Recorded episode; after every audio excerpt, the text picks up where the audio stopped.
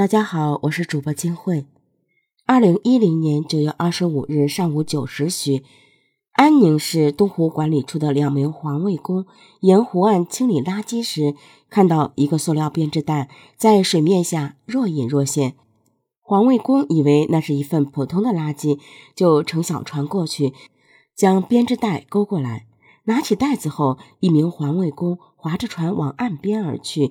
另一名环卫工出于好奇，打开袋子，想看看里面装的是什么。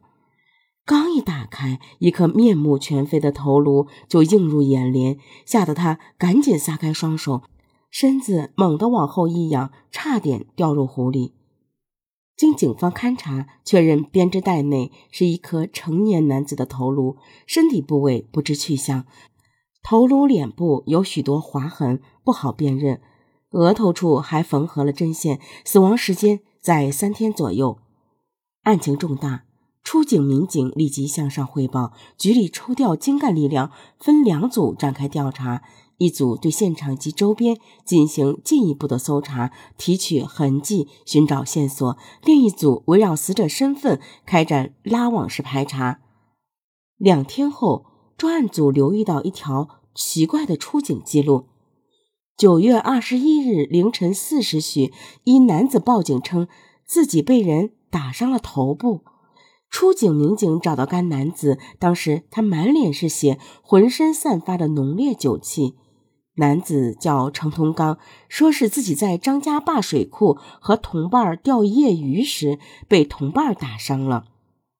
民警先带程同刚到医院对伤口进行了处理，随后带他回派出所调查，结果发现他饮酒过度，言辞不清，自己也说不清具体经过，对伤害他的人的身份也讲不明白。民警就让他通知家人过来，程同刚便打电话让妻子江英来了派出所。江英告诉民警，程同刚是和熟人发生点小摩擦被打伤的，没有大问题。自己家里能内部协调。由于程同刚实在醉得厉害，无法进行正常交流，其妻子又这样说，民警就让他妻子先带他回去，等他第二天酒醒了，还要追究对方责任再过来。然而此后，程同刚并未如约前来。侦查员之所以对这条警情感兴趣，是因为程同刚的头部有伤，事发时间也与湖中头颅的死亡时间吻合。为了防止引起误会，侦查员先调出系统内程同刚的照片，与头颅面部有几分相似，又打电话询问程同刚的情况，得知他二十一日后就再未现身，这才决定深入调查。江英称，程同刚当晚回家就睡了。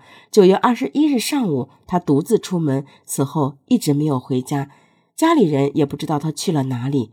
民警走访发现，程同刚夫妻二人关系不和，经常吵闹。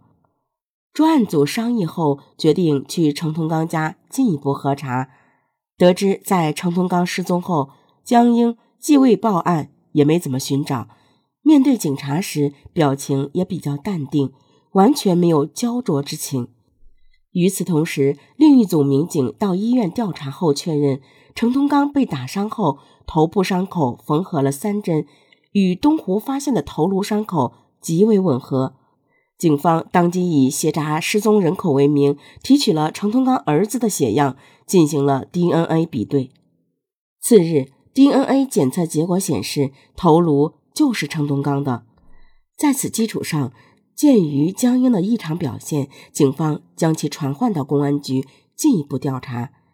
经过一天一夜的较量，江英的心理防线崩溃，如实交代，是他和程同刚的父亲、二姐一起将其杀害的。因担心不是程同刚的对手，他们找了二姐的男友唐川帮忙。九月三十日。程同刚父亲和二姐落网，唐川畏罪潜逃。随着审讯的深入，这起伦理惨案完整的展现在了办案民警眼前。